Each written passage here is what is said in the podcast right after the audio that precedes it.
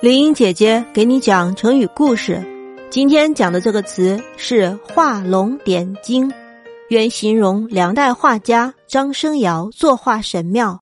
后来多比喻写文章或讲话时，在关键处用几句话点明实质，使内容生动有力。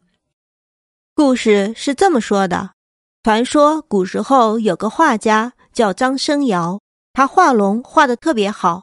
有一次。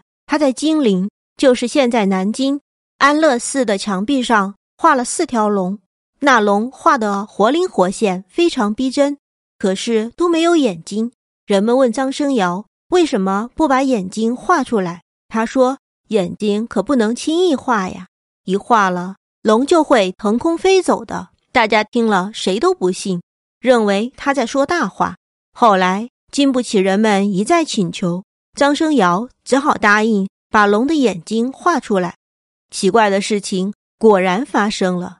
他刚刚点出第二条龙的眼睛，忽然刮起了大风，顷刻间电闪雷鸣，两条巨龙转动着光芒四射的眼睛，冲天而起，腾空而去。围观的人个个看得目瞪口呆，对张生尧更佩服了。成语“画龙点睛”就是从这个传说中来的。现在一般用来比喻写作、讲话时，在关键的地方用上一两句精辟的语言来点明含义。这种手法也被称为点睛之笔。这就是画龙点睛的故事。